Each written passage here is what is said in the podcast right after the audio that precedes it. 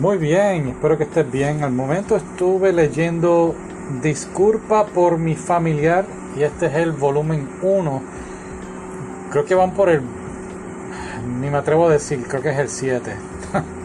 Ah, pero conseguí el 1, estaba en oferta, así que lo compré y me gustó mucho. Es de esta niña, esta, podemos decir, una demonio, ¿no? Tiene los cuernitos y la cosita. Ah, no tiene rabo, sí. Sí, tiene un rabito. Bueno, se llama Patty. Y Patty ah, tiene problemas para conseguir un familiar. Un familiar es, pues, por decirlo así, una mascota. Y, consigue este humano que está en el mundo de. Pues en este mundo de ellos.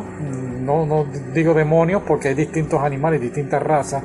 Y hay un humano. Está, un humano se llama Norman Volcanelo Volcanello. y es un hombre obsesionado con todas las criaturas en este mundo y accede a ser el familiar de ella. Ahora, aquí está lo, de, lo interesante.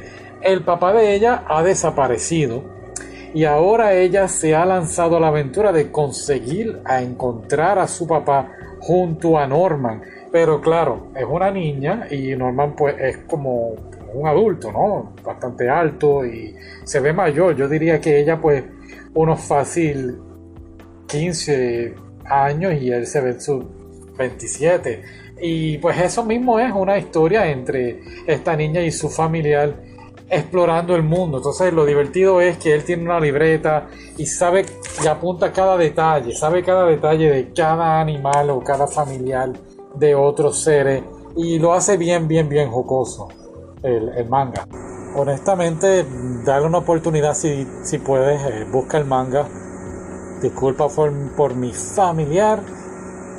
Lo voy a seguir buscando, lo voy a si, si está en oferta, no sé, si quizás lo compre, aunque no esté en oferta porque me gustó, me, me gustaría ver lo que fuera un anime, tiene muchos momentos jocosos entre él y ella, la dinámica es muy buena, ¿ok?